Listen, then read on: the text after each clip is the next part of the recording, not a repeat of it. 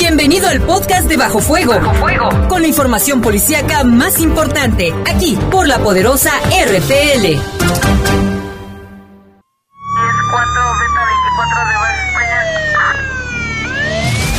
Los servicios informativos de la poderosa RPL presentan el noticiario policiaco de mayor audiencia en la región.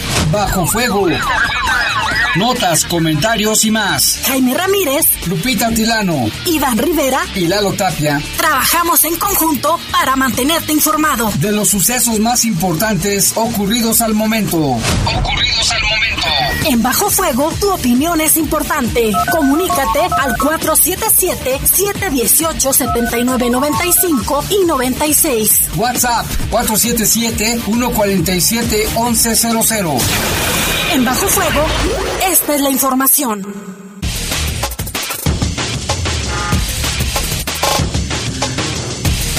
¿Qué tal? Muy buenas tardes. Gracias por estar con nosotros aquí en esta tarde. Parecía que iba a llover, pero como que se fue. Les saludamos mucho, les saludamos con mucho gusto este martes 30 de junio del año 2020. En los controles Jorge Rodríguez Habanero, control de cabina está nuestro compañero Julio Martínez, si no me equivoco. Bien, y compartimos los micrófonos. ¿Qué tal, Jaime? Te saluda Guadalupe Atilano, a todos los que nos escuchan en este momento. Y bien lo mencionas, Jaime, la lluvia. Hay probabilidad de lluvia. Ahorita estamos a 26 grados centígrados en la temperatura. La máxima para hoy fue de 28 y la mínima de 15, de acuerdo a la actualización del radar de protección civil, que fue a las 16 con 56 horas señala que hubo lluvia moderada, Jaime, con un recorrido por la zona norte, abarcando el poniente de la ciudad. De igual forma, a nivel estado, eh, de acuerdo a la Comisión Nacional del Agua, eh, señala que se espera un cielo medio nublado por la mañana, o sea, el día de hoy, y con un incremento por la tarde, un ambiente caluroso y lluvias fuertes a lluvias muy fuertes en la entidad. Estas estarán acompañadas de tormentas eléctricas y granizadas al igual que rachas de viento con eh, fuertes, Jaime. También menciona Protección Civil que durante las últimas 24 horas se registraron lluvias ligeras en varios municipios, entre ellos Guanímaro, Jaral del Progreso, Jerecuaro, Juventino Rosas, Moroleón, San Felipe, Taranda, Cuao, Tarimoro, Yuriria, Yuriria, perdón, y las lluvias moderadas se presentaron en Celaya, como por Coroneo, Doctor Mora y León. De igual forma, se presentaron lluvias muy fuertes en Apaseo el Alto, Apaseo el Grande, Irapuato, Manuel Doblado y Pénjamo, y hubo un poco de granizo, Jaime, allá en Apaseo el Grande. Sin embargo, no se reportan afectaciones en ninguno de estos municipios, de acuerdo al reporte que da Protección Civil. Muy bien, Lupita, hay que estar al pendiente y tomar las medidas precautorias que amerite la situación. Yo soy Jaime Ramírez, vamos a presentarle un avance de las noticias. Asesinan en Duarte al experiodista y dirigente campesino Evaristo de la Rosa. Asesinan a un elemento de las fuerzas estatales en Cortázar. También investigan el asesinato de un comandante en el municipio de San José Iturbide. Debido al rápido incremento de casos de coronavirus, podría ser obligatorio el uso de cubrebocas para que tenga muchísimo cuidado y por supuesto siga las recomendaciones de la autoridad. Y también fíjese que se robaron dos vehículos de una agencia de automóviles precisamente desde anoche casualmente tenían las llaves puestas. ¿A quién se le puede dejar un carro con las llaves puestas? Me pregunto.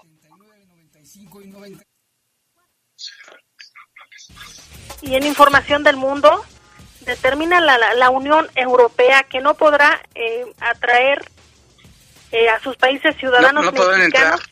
No podrán entrar ciudadanos eh, pues a mexicanos a, su, a aquellos países ni estadounidenses. Esto por el asunto del coronavirus. Y en información del país hay mucha información. Fíjese que el exdirector de Pemex Pemex Emilio Lozoya Austin aceptó su extradición a México. Eso por un lado. Por otro lado, también ya se detuvo y se esclareció el caso de, de, Ayotzinapa. Tendremos también información de esto. Y también Petróleos Mexicanos denunció delitos por operaciones con recursos de procedencia ilícita. Bueno, todo esto es lo de Gers Manero. pero también está la, la ficha de Tomás Herón. Este martes la Fiscalía General de la República reveló que Tomás Herón, ex titular de la Agencia de Investigación, cuenta con una ficha roja de la Interpol para su localización y también detuvieron a dos implicados más en el atentado contra el jefe de la policía de la Ciudad de México. Son las siete con siete minutos, vamos a hacer una breve pausa, regresamos con los detalles de todas, los detalles de todas, de todas estas noticias policíacas. Comunícate con nosotros al 477-718-7995 y 96. WhatsApp 477-147-1100. Continuamos en Bajo Fuego.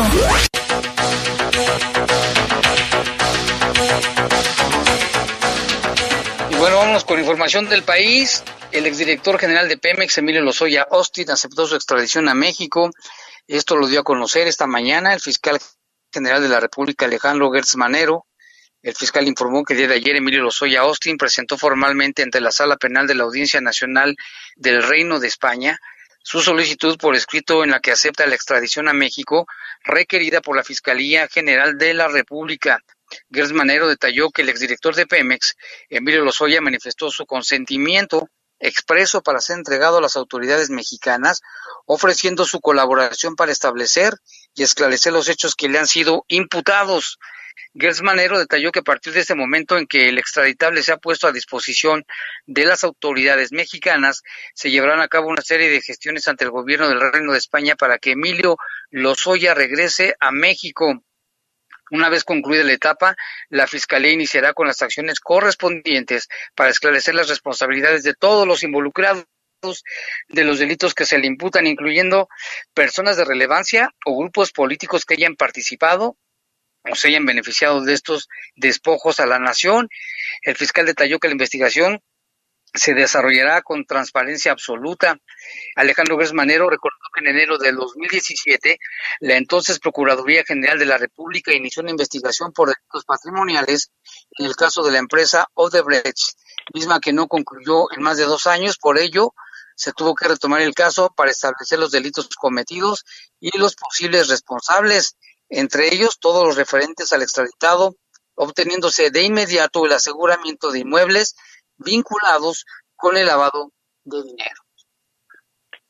Y tenemos a un audio, Jaime, para ver si lo podemos escuchar respecto a la conferencia que tuvo el fiscal esta mañana, dada a conocer a través de las redes sociales. Bueno, vamos a comentar primero lo de Cerón también y, y ahorita lo de el video, el audio del video, porque son dos temas, ¿no? Lo de Cerón y lo de lo de Gertz Manero. A ver, vamos a ver aquí la otra dice en 2017, bueno, son los delitos en los que participó precisamente esta persona. Vamos a escuchar, Jorge, si tenemos por allí el audio video que, que nos llegó directamente desde la Ciudad de México. De ayer, la Fiscalía General de la República solicitó ante un juez de distrito de procesos penales federales 46 órdenes de aprehensión en contra de servidores públicos de diversos municipios del estado de Guerrero. A todos ellos se les acusa por delitos de desaparición forzada y por delincuencia organizada. Es necesario dejar muy claro que estos delitos no han sido ni investigados ni judicializados en las diligencias que en su momento realizó la Procuraduría General de la República.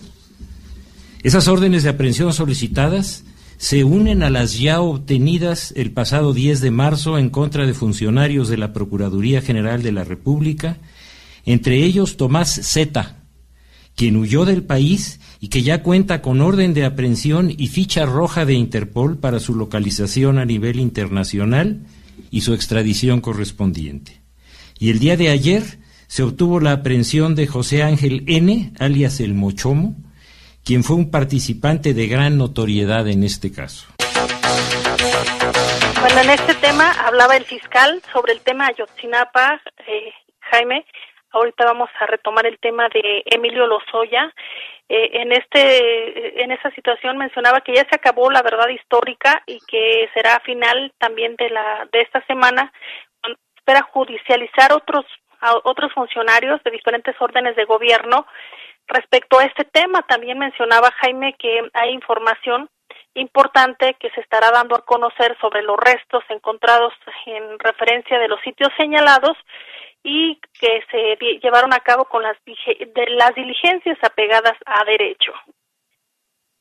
Así es, así que también reveló que Tomás Herón, ex titular de la agencia de investigación, cuenta con una ficha roja de la Interpol para localizarlo y una orden de aprehensión en su contra por el caso de Ayotzinapa. Es licenciado, fíjate que es licenciado de Administración Industrial por el Politécnico Nacional, tiene estudios de posgrado en Ciencias Penales por la Universidad de España y México. Bueno, pues dice que llegó a la Procuraduría por designación directa de su entonces titular, Jesús Murillo Caram, para ser director y jefe de la Agencia de Investigación Criminal. También laboró en la Secretaría de Seguridad Pública Federal, lugar donde conoció a Genaro García Luna. Su carrera también estuvo envuelta en cuestionamientos cuando, siendo miembro de la Secretaría, fue despedido por falta de coordinación y estrategia en el ataque de grupos armados en Cananea, Sonora, en el año 2000 Siete, esto le costó el puesto tras revelar que permitió un comando de sicarios adueñarse de la ciudad y tomar las instalaciones de la Policía Federal sin que elementos repelieran la agresión. Posteriormente arribó a la Procuraduría General de Justicia del Estado de México, trabajó como coordinador de investigación de análisis con Alfredo Castillo como titular. Su nombre también salió a la luz en el polémico caso de la niña Paulette, al determinar que la muerte de la menor había sido causa de un accidente tras encontrarla sin vida en su recámara. El caso Ayotzinapa afirmó que los 43 estudiantes fueron incinerados en un basurero de Cocula por grupos criminales. Todavía hay muchas cosas más, ¿eh, Lupita? Seguramente. Así es, está hablando de varios funcionarios, varios servidores públicos de diferentes niveles de gobierno, Jaime, involucrados en este tema, también de varias omisiones que posteriormente se estarán dando a conocer como parte de esta investigación. Y si te parece, Jaime, retomamos el tema de Emilio Lozoya. Ya Jorge tiene listo el audio para escucharlo. Es el caso de Emilio Lozoya.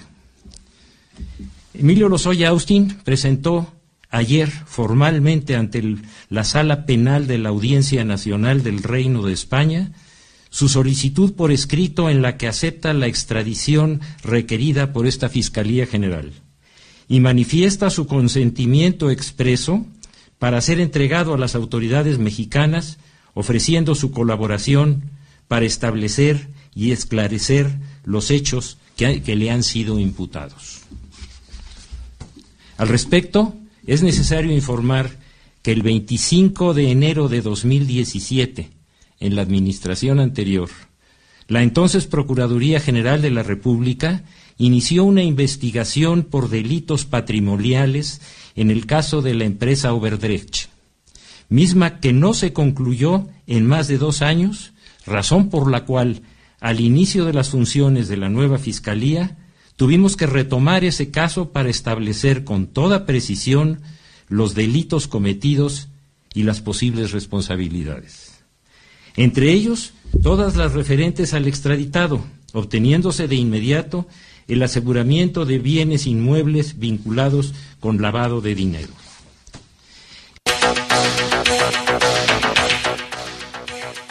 Y como bien lo mencionaste, Jaime. En cuanto al tema de los Oya.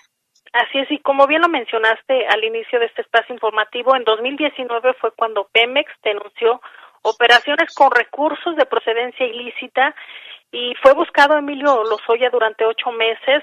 Daba a conocer el fiscal que lo buscaron en Alemania, Rusia, Inglaterra, Estados Unidos y España. Y fue el 12 de febrero de este año cuando fue detenido en Málaga. Y el día de hoy, pues ya daban a conocer que ya aceptó este, entregarse y ser, ser extraditado para ser entregado a las autoridades mexicanas y con ello se puede esclarecer los hechos que le son imputados. Muy bien. Y también habló, fíjate, de que consideró que se realizó un montaje para detener a la familia del Marro y dijo que también se iba a investigar al fiscal Carlos Amarripas, lo dijo también en esa rueda de prensa. Así es, una situación que ha dado mucho de qué hablar desde el fin de semana, Jaime, cuando una jueza eh, determinó que no había, o que había más bien eh, algunas alteraciones o bien algunas eh, anomalías dentro de, esta de estas detenciones y que no había los elementos suficientes para vincular a proceso ni a la mamá del marro ni a las otras cuatro personas que fueron detenidas en este operativo en Celaya y en la zona Laja. Así es, y vámonos con más información de la Ciudad de México. La Fiscalía General de Justicia de la Ciudad de México cumplimentó un orden de captura en contra de dos personas más sospechosas de haber participado en el atentado en contra del titular de la Secretaría de Seguridad Ciudadana, Omar García Harfuch. Los detenidos son acusados de homicidio y homicidio en grado de tentativa a través de un Fiscalía de la Ciudad de México recordó que el atentado contra García Harfuch dejó tres personas muertas, así de que se suman a los detenidos. 12, 13, 14 son 16 ya en este caso.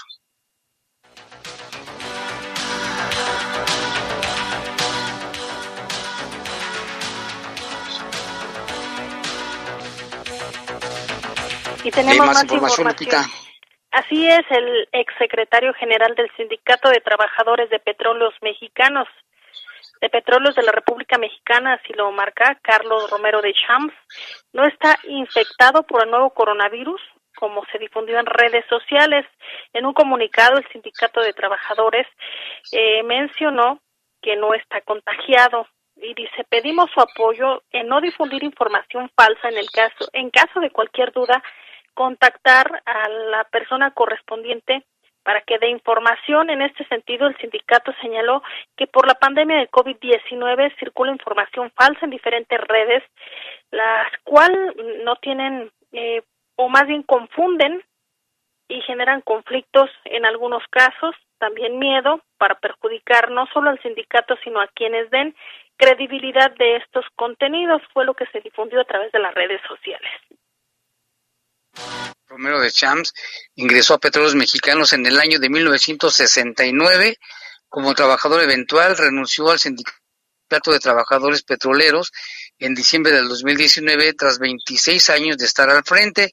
Se le atribuye la autoría del Pemex Gate en el desvío de 1.500 millones de pesos, propiedad del sindicato, para financiar su campaña de candidato priista a la presidencia de la República Francisco Lavaceda Ochoa en el 2000 y al parecer siguen investigaciones en su contra.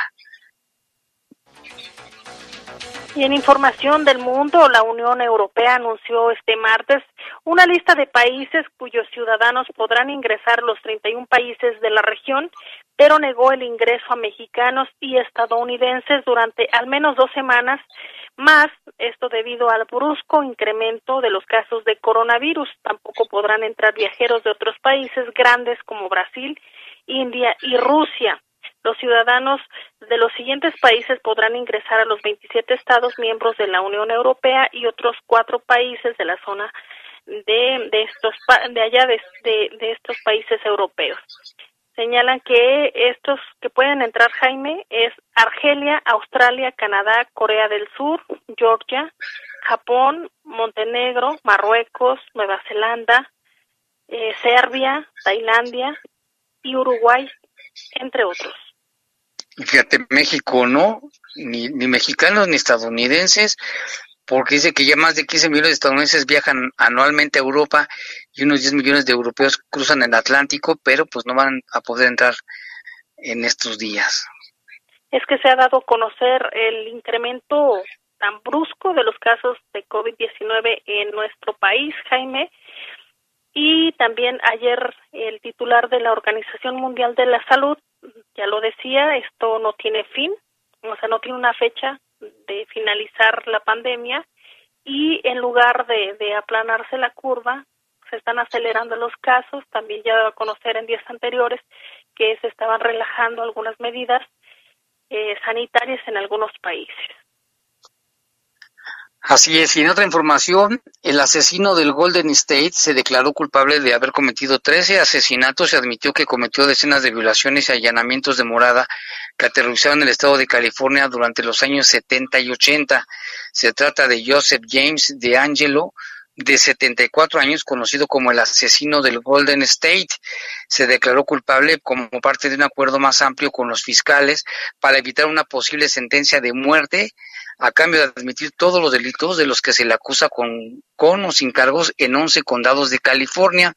Según el acuerdo aprobado por el juez, D'Angelo se enfrenta a cadena perpetua sin posibilidad de libertad condicional los fiscales dijeron que el acuerdo garantiza que los sobrevivientes de edad avanzada y los familiares de las víctimas puedan ver el caso resuelto con vida ahorrándoles procedimientos legales adicionales. El llamado asesino del Golden State, vestido con traje naranja de recluso, permaneció sentado en una silla de ruedas sin mostrar expresión alguna y con la mandíbula floja durante las siete horas de visita. El ex policía habló con una voz débil, ronca, solo para responder sí o no a las preguntas del juez, más tarde para pronunciar la palabra culpable, cuando Bogman le preguntó sobre cada uno de los trece cargos de asesinato y secuestro de primer grado, también respondió, lo admito, a docenas de acusaciones de violación, robo y otros crímenes, mientras los fiscales se turnaban para presentar declaraciones basadas en hechos que detallaban gráficamente cada asesinato cada agresión sexual y robo con invasión a propiedad de los que D'Angelo fue acusado. Los fiscales también revelaron que el día de su arresto, mientras estaba solo en una sala de los interrogatorios, D'Angelo fue escuchado teniendo una animada conversación consigo mismo, refiriéndose a un aparente alter ego llamado Jerry, de quien dijo estaba dentro de su cabeza y que le había obligado a hacer estas cosas. Fíjate nada más, el arresto de Joseph de Angelo fue en 2018 y puso fin a más de 40 años de investigaciones que las autoridades finalmente resolvieron a través de, pruebas del ADN. Pues qué bárbaro, ¿eh? Estaba más loco que una cabra, pero qué bueno que ya está detenido. Pues, Le van a permutar la pena, ¿no? Pero a, admitir todos sus crímenes. Trece asesinatos, Jaime, y secuestros. Trece. 13. Los fiscales dijeron que el asesino del Golden State estaba relacionado con casi 50 violaciones y más de 120 allanamientos. Sí, no era un experto y no sé cómo, pero bueno, a ver qué sucede. Ya son las 7 con 26 minutos. Vamos a una pausa, regresamos porque hay todavía mucha información. Comunícate con nosotros al 477-718-7995 y 96. WhatsApp 477-147-1100. Continuamos en Bajo Fuego.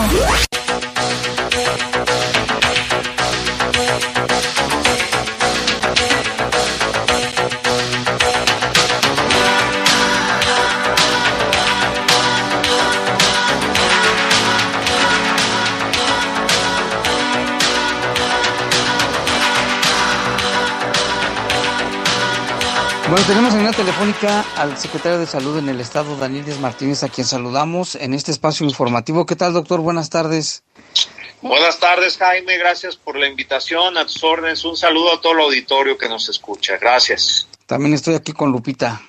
Ah, Lupita, qué gusto saludarte. Muchas gracias por la invitación. Buenas tardes. Oye, doctor, pues platícanos eh, cuál es la situación del, del coronavirus en el estado de Guanajuato en este momento. ¿Cómo estamos? ¿Cuáles son las perspectivas?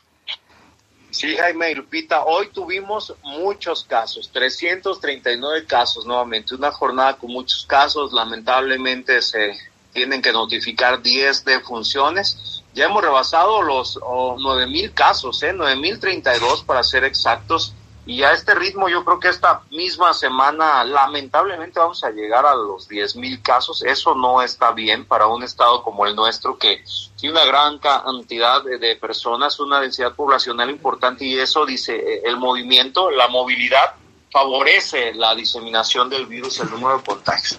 Es lamentable que ya llevemos 500 50 defunciones y más de la mitad de ellas se han presentado en las últimas tres semanas. Entonces, esto es algo que debemos de lamentar y que debe ser motivo para reflexionar y que no perdamos esa capacidad de asombro ante las cifras, ante los números, nos debe realmente de llamar la atención.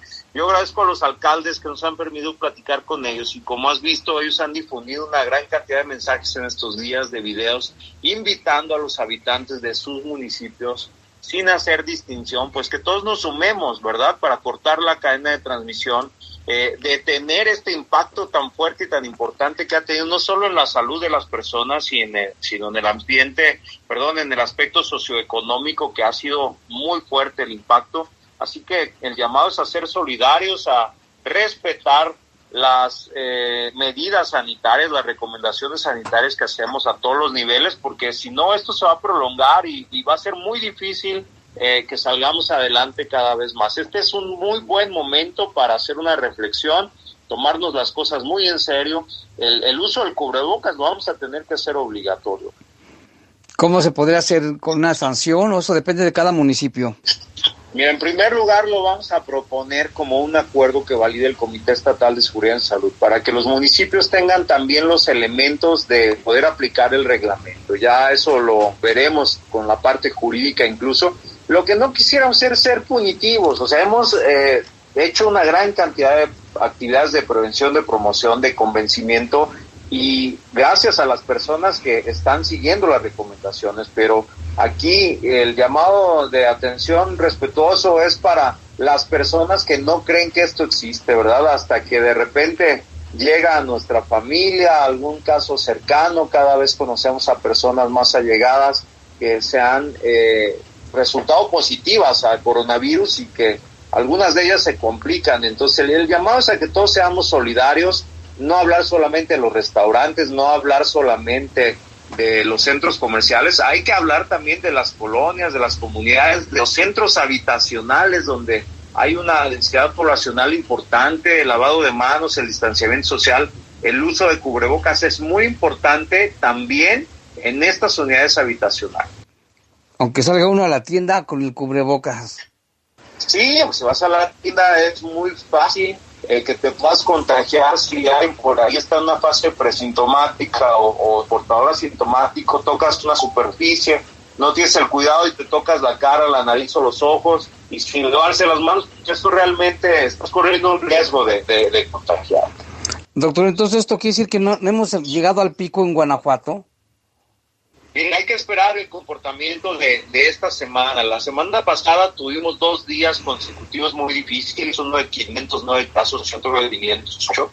Ahorita, pues no es nada halagador tener 339, todavía son muchos. 137 eh, de ellos están en León, nada más para comentarte. Si Celaya vuelve a tener muchos casos, 41, Irapuato 31, entonces Salamanca 20 municipios que ya iban a la baja están repuntando, Silao 33, San Francisco el Rincón 15, bueno, y así. Prácticamente hoy todos los municipios del estado están presentando casos, uno, dos o hasta 137 como hoy eh, León y muy difícil cortar la cadena de transmisión en un municipio tan grande con tanta movilidad.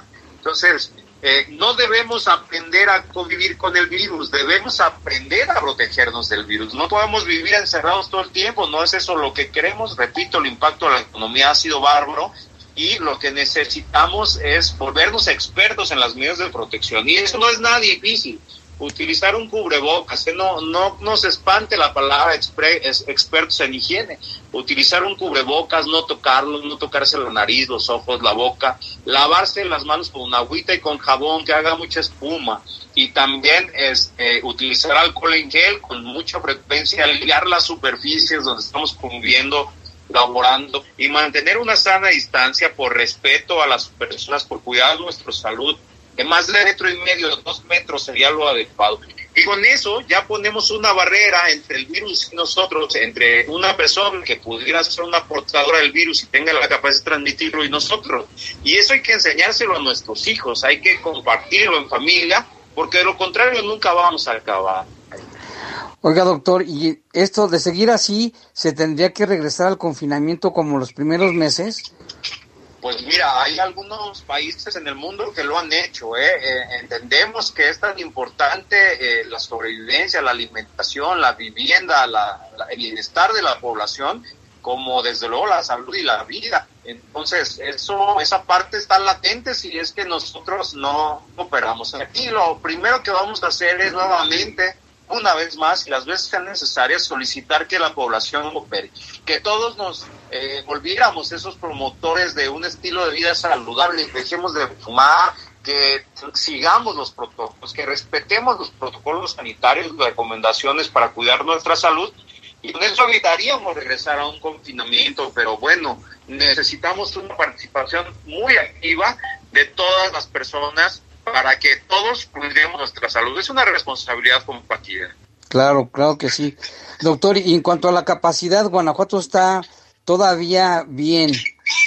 Sí, sí, sí, bueno, eso de bien, a mí me gustaría todavía estar mejor, ¿verdad? Pero sí necesitamos que todos nos hagamos responsables, porque ya tenemos un 20% de camas ocupadas con respirador y el 54% del total de las camas que habíamos destinado para pacientes COVID. Cada día se incrementa el número de pacientes graves que ameritan hospitalización, el número de pacientes que han resultado positivos y cada vez tenemos menos médicos. Más de 1.100 médicos y enfermeras han resultado contagiadas. Entonces tenemos una capacidad menor de, de respuesta mi reconocimiento, mi solidaridad, el agradecimiento de la Universidad de Guanajuato porque dedica a los médicos y a las enfermeras el guapango de Moncayo, ¿no? Con la, con la orquesta sinfónica.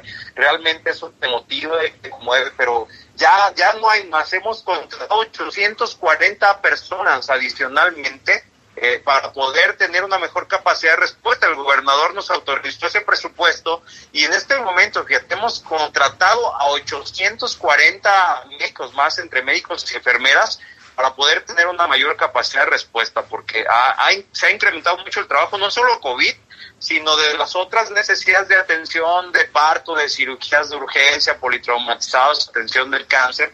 Entonces, es, es, eso hay que platicarlo y te agradezco mucho, Jaime. No, pues muy bien, doctor. Y el chiste, pues, es no, no, no saturar los hospitales. Por eso la responsabilidad también que tenemos cada uno de nosotros. Sí, sí, la solución no es tener más hospitales, más camas, más respiradores para atender a más pacientes que son graves. Mira, en, en, México lo que pasa es que eh, de 10 pacientes, 8 posiblemente tengan un cuadro de leve a moderado que se va a resolver sin mayor problema, paracetamol, aislamiento, observación pero dos van a llegar a un hospital, graves, muy graves, y de esos dos uno puede llegar a morir, estar en una terapia intensiva y posiblemente morir. Esas son las estadísticas de México. Para una, un padecimiento de estos, tener una tasa de letalidad nacional de más del 12% es muchísimo, es muy alta. Entonces hay que cuidarnos. Eso quiere decir que prácticamente uno de cada, poquito más de uno de cada 10 personas que se vienen a infectar pueden llegar a morir y es muy preocupante. Hay que salvar muchas vidas, ese es nuestro principal propósito. Muy bien, doctor, pues muchas gracias. ¿Algo más? Agradecerte, Jaime, invitar a la población a que use un cubrebocas, que lo utilice bien, además no en el cuello, no de diadema, debe cubrir perfectamente nariz y boca. Al colocárselo hay que lavarse muy bien las manos y al retirarlo también. Y este no se comparten los cubrebocas. ¿eh? Vamos a proponer el uso obligatorio, pero no queremos ser positivos ni sancionar a nadie. Lo que queremos es tener una barrera adicional que evite la diseminación del virus y ahí hacemos un llamado a que las personas colaboren con nosotros. Muy bien, pues muchas gracias, doctor, por tomar la llamada y por darnos esta información importante. Gracias a ti, Jaime, Lupita, un gran abrazo, gracias al auditorio que nos escucha. Eh, muy buenas tardes, siempre a sus órdenes. Gracias, doctor. Y bueno, Lupita, pues tú tienes la información al detalle de cómo está la situación en el estado de Guanajuato, en León y en otros municipios. Así es, Jaime. Empezamos con el con la actualización a nivel nacional dada a conocer hace unos minutos por la Secretaría de Salud. Señala que ya son 27.769 defunciones a nivel país. Son eh, casos confirmados acumulados 226.089, Jaime, y los casos activos confirmados 23.782. Ya lo mencionaban ayer autoridades de salud. Jaime, todavía es importante seguir estas medidas sanitarias para evitar más propagación del virus. En cuanto a los casos eh, a nivel estado, pues todavía señalan continúa esta tendencia a la alza, Jaime, y ya son más de 500 más de 500 casos en el estado de Guanajuato de acuerdo a la página coronavirus.guanajuato.gov.mx, que todo el mundo puede consultar y que las actualizaciones se realizan todos los días, Jaime. Mencionarles a las personas que seguimos en semáforo rojo para que lo tomen en cuenta aquí las, las recomendaciones pues las acaba de hacer el secretario de Salud. Mira, Jaime, a nivel Estado, las defunciones ya son 550, eh, los casos en investigación 2.927 y los casos de transmisión comunitaria 8.877. Muchas gracias, Lupita. Vámonos con este tema también. El secretario del Migrante habló sobre los casos de guanajuatenses en Estados Unidos. Vamos a escuchar. Hola, eh, nos entristece muchísimo tener que reportarte que continúa el coronavirus afectando muchísimo las vidas de las personas que viven en Estados Unidos, incluyendo nuestros migrantes. Ah, en el área de Texas, especialmente el área de Dallas, ha habido muchos contagios, ha habido muchas muertes. Nos eh, comunica el consulado de Dallas que inclusive esta semana solo abrirán para casos de emergencia el Consulado de México en Dallas. Tenemos el reporte de parte de Relaciones Exteriores junto con nuestros clubes y nuestras cinco oficinas y a un total de 62 guanajuatenses fallecidos en Estados Unidos y 83 contagiados. Eh, estas personas que han fallecido son de diferentes municipios en Guanajuato, incluyendo Yuriria, Jaral del Progreso, Pénjamo, Salvatierra, León, Cortázar, Yuriria, Celaya, Tarimoro, eh, la ciudad de Guanajuato, Guanajuato, Dolores Hidalgo, Abasolo, Moroleón y otros. Muchos de los que han fallecido, eh, muchas de las familias de los que han fallecido han decidido no dar mucha información. Ah, también te reporto que es muy, muy difícil el traslado de cuerpos todavía, tanto por las restricciones que hay de las ciudades allá en Estados Unidos, los estados y la nación americana, y luego también las restricciones en nuestro país. Seguimos muy en contacto con nuestros migrantes por órdenes del gobernador Diego Sinué. Eh, a los varados, que todavía tenemos 17 en diferentes partes del mundo, les hablamos todos los días tratando de traerlos a ellos a su Guanajuato. Hemos podido ayudar ya un total de 95 varados con la asistencia, obviamente, de relaciones exteriores. Te sigo informando. Esta información importante. Y pues vamos con más temas porque ya se nos está acabando el tiempo. Fíjate, Lupita, que también este martes fue asesinado a balazos Evaristo de la Rosa, uno de los principales operadores electorales en la zona rural de León y también fue ex candidato a delegado por la comunidad de Duarte. Muy polémico, en paz descanse Evaristo de la Rosa. De acuerdo con los primeros informes, la víctima tenía 70 años de edad, se encontraba a punto de abordar una, una tolva con arena en el camino a la presa de Duarte cuando dos hombres armados a bordo de una motocicleta roja llegaron y le dispararon. No era la primera ocasión que Evaristo de la Rosa había registrado ataques, pues en marzo del 2016, según había denunciado, había sido objeto también de un atentado. Esto ocurrió al filo de las 3 de la tarde y se encontraba con, eh, con algunas personas ahí en ese lugar. Alberto Evaristo de la Rosa fue un líder campesino muy polémico, ya lo comentábamos, en paz descanse. Saludamos a Pepón porque también nos manda un saludo y nos mandó también información respecto a este tema. Y también el día de hoy, Jaime, a las 14.29 horas, en el camino a la presa de Duarte, en prolongación a Luz y fraccionamiento Duarte, que es lo que tú estás mencionando, Jaime, pues se llevó a cabo este homicidio. De acuerdo al reporte de seguridad pública, los responsables huyeron a bordo de una motocicleta y se canalizó el tema a la policía ministerial. Así es, y un elemento de la Policía Estatal de Caminos de las Fuerzas de Seguridad Pública del Estado fue asesinado a balazos en la zona centro del municipio de Cortázar. Su esposa resultó herida. Fue cerca de la 1.30 de la tarde que se reportó al 911 detonaciones de arma de fuego allí en el centro. Al llegar paramédicos solo observaron a una mujer que era esposa del hombre que ya no contaba con signos vitales. Era conocido como el Bellman, que era su apellido de aproximadamente 48 años y quien tenía 25 años en la corporación allá en Cortázar.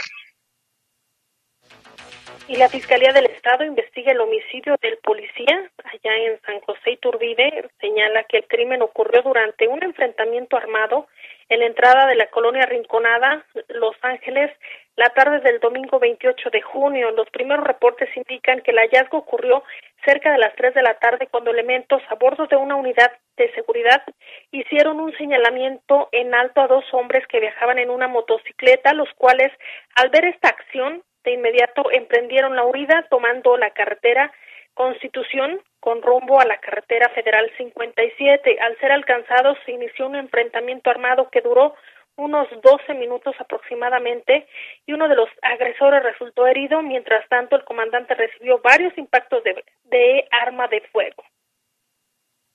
Información también en Boulevard Hermanos Aldama y Avenida Pompa de la Colonia Industrial Pompa. Se llevó a cabo el robo de dos vehículos de una agencia de automóviles Chevrolet Bajío. Los responsables eran varios sujetos, algunos con pasamontañas. Eran dos vehículos los que se llevaron, no dijeron qué modelo ni qué tipo de carro era. Refieren que el robo fue a las 10 de la noche, pero lo reportaban hasta las 7.20 de la mañana de hoy. Aparentemente las llaves se encontraban en el interior de los vehículos. Ya la Policía Ministerial está investigando. Vámonos a una pausa, regresamos con más aquí en Bajo Fuego.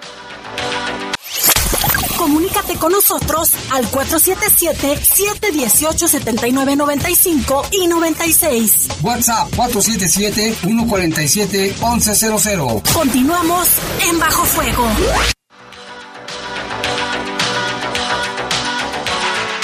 del poder de las mascotas. Tenemos ya aquí el reporte con el iguano mayor. ¡Hey! ¿Qué onda?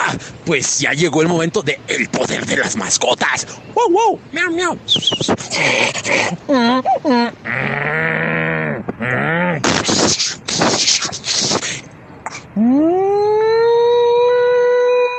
Edición pandemia. Pues, ¿qué creen que estoy atrapado aquí en la estación de San Jerónimo? Sí, aquí esperando el camión, mi ruta. Este, pues ya saben, con estos buenos ánimos, estas rutas, este, ¿cómo se llama? Se tardan más para que nos lleve el con la, sintamos la vibra de la buena gente y todos en bola. Nos subamos a un camioncito todos repleto y lleno. ¡uh! y sintamos al COVID bien untado. ¡Eh! Pero bueno, pasando a cosas más alegres, pues ya estamos en una buena semana. Seguimos adelante. Espero que estén consintiendo a sus mascotas, a sus perros y a sus gatos, o los pececitos u otros, los estén consintiendo. No se olviden que hay que sacarlos a pasear, a los que pueden pasear, pero ojo, siempre con cadena, que lleven su, cadena, correa, un su cuellito, su placa, todo, nada de andar sueltos ahí, ¿eh? Así de, uh, uh, uh, no, no, no, todos ahí bien armados, sí, va. Y, hey, y tengo buenas noticias, buenas noticias porque, ¿qué creen?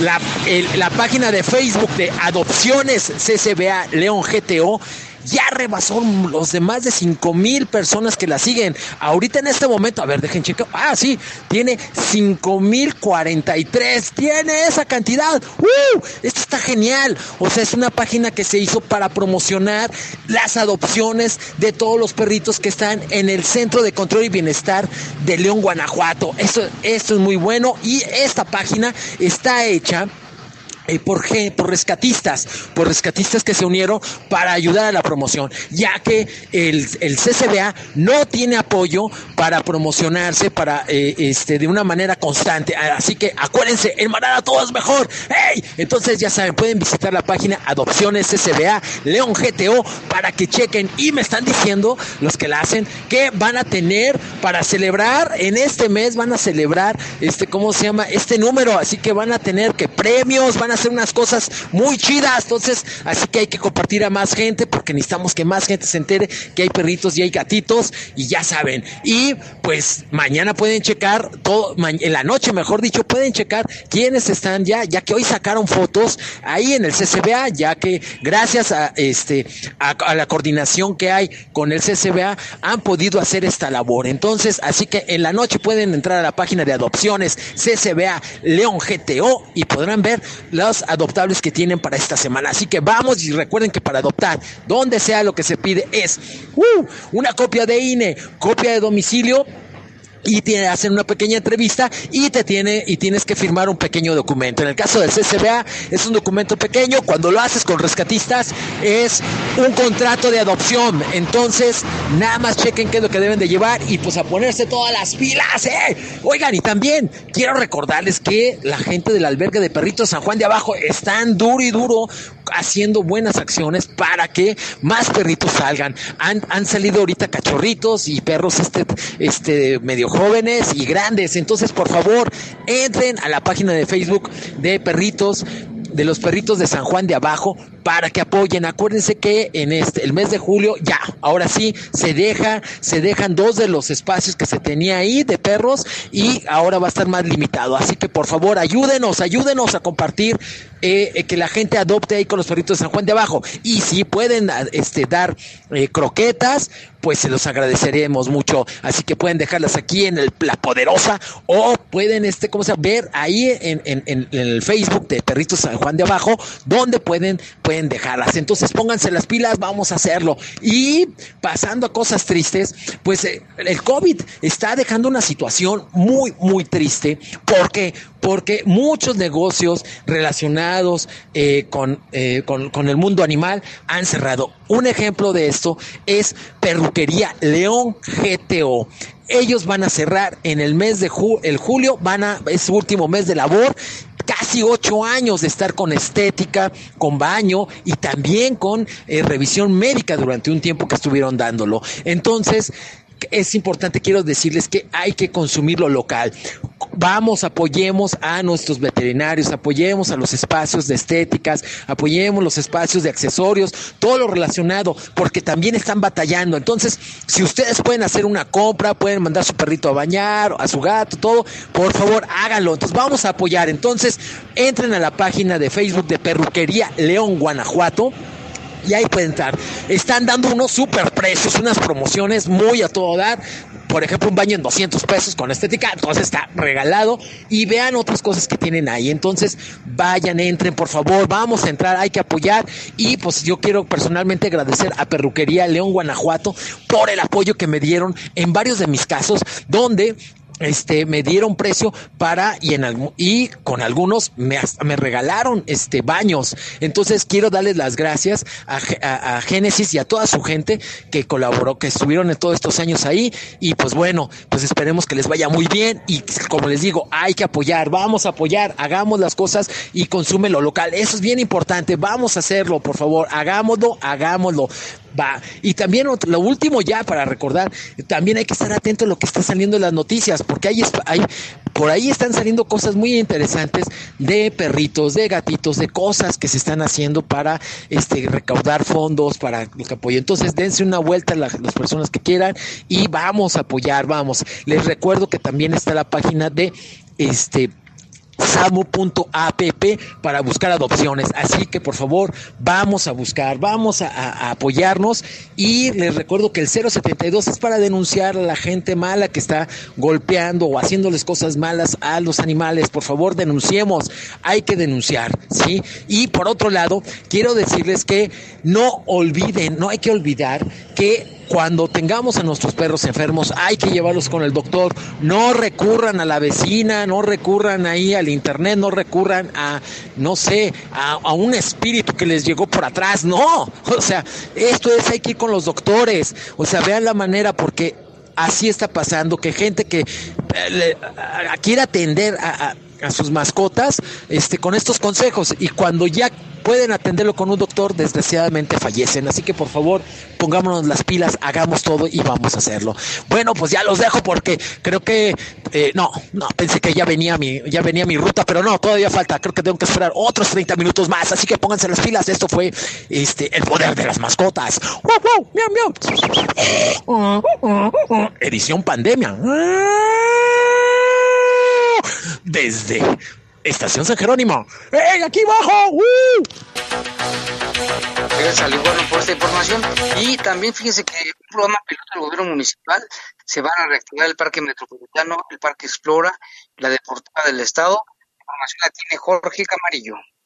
Anuncian autoridades de León la reapertura de dos parques públicos, el Metropolitano, Parque Explora, además de la Deportiva del Estado Enrique Fernández Martínez. El director de Salud Municipal Juan Martín Álvarez Esquivel informó que la apertura es una prueba piloto. A partir de, mañana para lo que es exclusivamente caminar, trotar y correr. Esto eh, con apego a protocolos muy estrictos que se han establecido para esta actividad siempre manteniendo los cuidados, la sana distancia, lo que tiene que ver con eh, evitar aglomeraciones, no estarán habilitadas ninguna otra área eh, de esparcimiento. Hablo específicamente, por ejemplo, en el Parque Explora, eh, lugares de convivencia, esos permanecen cerrados. La única que se estará habilitando son las pistas para caminar, trotar o correr. Lo mismo sucederá en el Parque eh, Explora y en la Deportiva del Estado, específicamente con las canchas, eh, con las áreas, con las pistas que se tienen para, para esta actividad. Álvarez Esquivel aclaró que va a depender mucho del comportamiento de los visitantes si permanecen abiertos o se vuelven a cerrar. Por su parte, el director del Parque Metropolitano, Germán Enríquez, explicó que solo van a entrar al parque mil personas y con un registro previo, en un horario de las 6 de la mañana a 9.20 de la noche. El cupo limitado de personas que puedan estar utilizando el parque de forma simultánea es de mil personas por lo cual hacemos mucho énfasis en que, hagan el preregistro para poder este, planear muy bien cuándo van a utilizarlo y el periodo en que lo van a utilizar estamos recomendando que como tal el periodo no exceda las dos horas. Germán Enríquez dijo que para evitar que los asistentes al parque estén cerca, solo se va a habilitar la trotapista y la ciclopista en una misma dirección. Por su parte, el director de la Comisión Municipal del Deporte, Roberto Elías, puntualizó que en la deportiva solo va a funcionar la pista de atletismo y la pista perimetral. El acceso a este lugar eh, va a ser por la calle Zapateros. También el director del patronato de la feria, Rogelio Martínez Caballero, informó que solo habrá acceso a la pista perimetral del Parque Explora, con un horario de 7 de la mañana a 6 de la tarde. El acceso al Parque Ecológico Explora será por la calzada de los niños y con un registro previo al correo parque arroba feriadeleon.mx o al número de WhatsApp 477 75 44468 proporcionando nombre completo, fecha de visita, horario de visita, foto, correo y teléfono de contacto. Informó para el Poder de las Noticias Jorge Camarillo. Bueno, pues esta es la información. Ya se nos fue el tiempo. Una disculpa a los radioescuchas porque se nos quedaron muchos reportes pendientes. Vamos a ver si le damos salida en el noticiero de mañana. Muchas gracias, Lupita. Gracias al equipo. Buenas noches, Jaime. Buenas noches. Los servicios informativos de la poderosa RPL presentaron el noticiario policiaco de mayor audiencia en la región. Bajo fuego. Bajo fuego. Gracias por tu atención.